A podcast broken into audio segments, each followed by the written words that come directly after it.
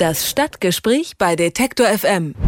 Was wäre, wenn Schüler selbst entscheiden könnten, wann sie am Morgen in die Schule gehen? Ein Gleitzeitsystem für Schüler sozusagen.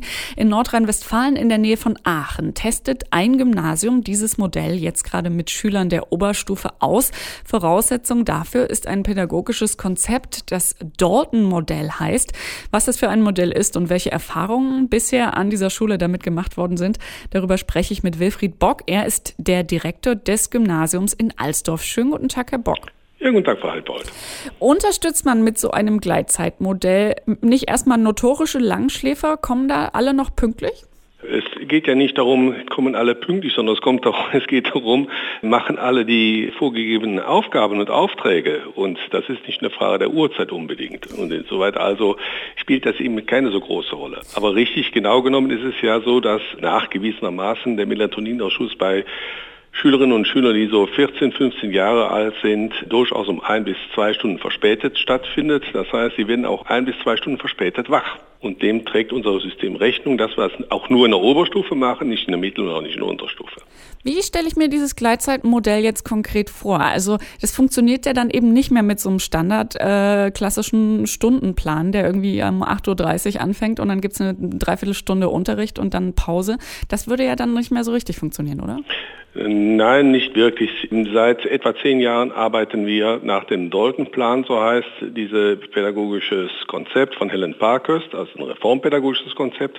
Und das stellt die Punkte Selbstständigkeit, Verantwortung, Freiheit natürlich auch und Zusammenarbeit in das Zentrum des pädagogischen Handelns. Insoweit werden bei uns ein Drittel des Unterrichts gestalten die Schüler komplett für sich selbst.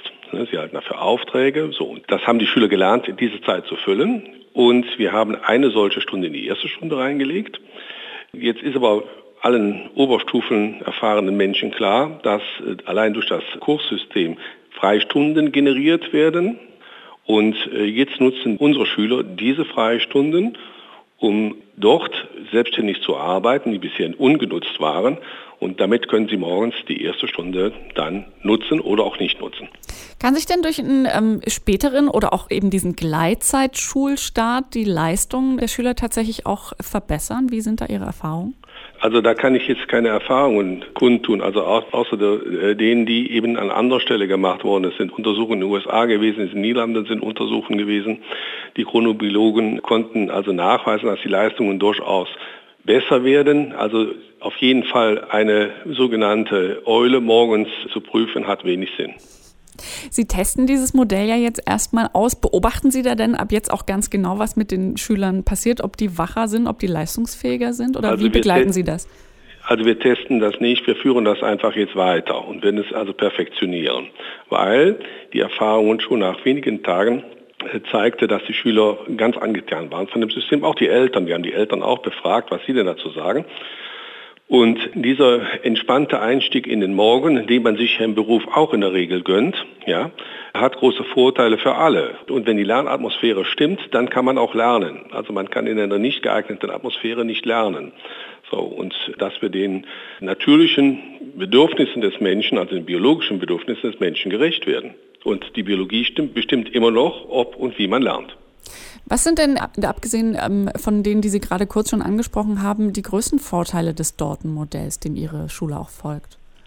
Die Schüler, wir übernehmen sie aus den Grundschulen. Dort haben sie viele Kompetenzen bezüglich des selbstständigen Lernens und Arbeits- und kooperativen Lernens schon Erfahrung mitsammeln können. Und das führen wir fort, sodass die Schüler auch gezwungen sind, selbstständig Inhalte zu erarbeiten. Es ist kein Silenziumsbetrieb, wie man das vielleicht meinen könnte, so Freiarbeit. Es werden Inhalte erarbeitet, die im Unterricht nicht erarbeitet werden. Fakt ist, dass am Ende der Schulzeit etwa ein Drittel aller Inhalte unserer Schüler selbstständig erarbeitet haben. Und man weiß ja, und es ist allen bekannt, dass das, was man selbst gemacht hat, am ehesten behält. In der Regel zu 80 Prozent. Die anderen zwei Drittel ähm, sind dann eher so, wie man sich klassischen Schulunterricht vorstellt, ja. oder? Okay. Ja, das ist also der Reiz des Unterrichts besteht ja auch darin, dass man immer, sag ich mal, alternative Methoden und alternative Vorgehensweisen hat. Und gerade dieses Spannungsfeld ja, bereichert eigentlich beides. Wie finden das denn die Schüler? Wie sind da die ersten Reaktionen bisher? Sagen die dann auch mal, ah, das finden wir toll oder? Also ich kann Ihnen die Rückmeldung der Eltern sagen. Wir machen das ja schon seit zehn Jahren. Und die Eltern haben auf die K.O.-Frage, ist das Dalton-System für mein Kind geeignet, mit 94 Prozent mit Ja bestimmt. Und die letzte K.O.-Frage, die immer für den Schulleiter manchmal die Knie etwas schlottern lässt, äh, würden Sie Ihr Kind noch mal an der Schule anmelden? Es gibt ja genug Alternativen im Umfeld. Ne?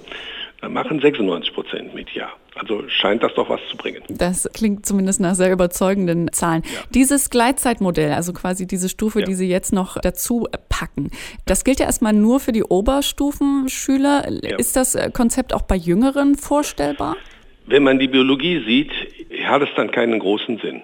Also wenn man die Erfahrung, die Professor Rönneberg gemacht hat, und die Erhebung hat immerhin 220.000 Menschen auf ihr Schlafverhalten untersucht und darunter etliche Jugendliche, dann wird man feststellen, dass dieser Effekt dieses Verschiebens des Melatoninausschusses erst so mit 13, 14 eine Rolle spielt und etwa mit 22, 23, 25 wieder aufhört. Also man hat wirklich nur eine ganz kurze Zeit, wo das so arg verschoben wird. Am meisten so, wenn man in der Regel 20 ist und dabei wird es bei den Jungs noch mehr nach hinten verschoben als bei den Mädchen.